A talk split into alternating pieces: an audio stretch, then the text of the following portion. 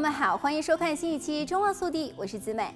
就在九月，加州州长纽森签署了参议院 SB 一四四七法案，试图缓解加州受 COVID-19 疫情冲击的小型企业所受的经济损失。其中一项为，在十二月一日之前雇佣更多新员工的小型企业可以减税的措施。SB 一四四七法案所针对的小型企业包括：今年七月一日至十二月一日之间雇佣的员工需多于四月一日至六月三十日，今年四月至六月与去年同期相比损失至少百分之五十，以及员工人数在一百人以下的小型企业。每雇佣一名新的员工，就可以获得一千美元的净增额，抵免个人所得税和公司所得税，上限为十万美元。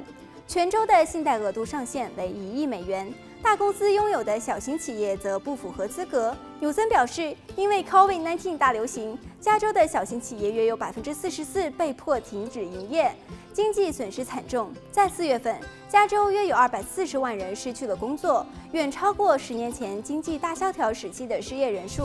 SB 一四四七法案由州参议员 Anna Steven 共同撰写。安娜指出，她所居住的社区主要是农村地区，大多数依赖移民经济的小型企业。由于 COVID-19 疫情的冲击，企业主以及其家人的负担更加的沉重。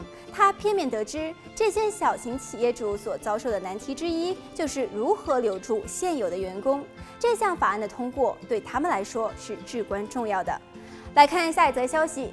今年的疫情对于学校、体育馆、电影院等打击很大。这些被迫空置的大型场所，近日纷纷表示将把场地贡献出来，作为十一月大选的投票点。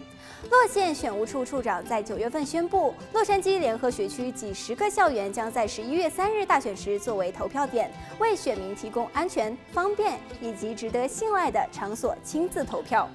共有一百五十间的学校正在接受评估，最终的名单将于十月在选务处的网站上公布。被选中的学校从十月三十日起一直开放至选举日。除此之外，已经宣布英格尔伍德市的论坛体育场将作为十一月大选的投票中心。该体育场的老板洛杉矶快船队的运营总裁 Jillian 鼓励公民登记成为选民并使用投票权。此外，洛杉矶道奇体育场也在八月中宣布了将作为。十一月大选的投票点，大选期间，该体育场将开放五天，供选民们前往投票。好了，本期节目到这里就结束了，让我们下期再见。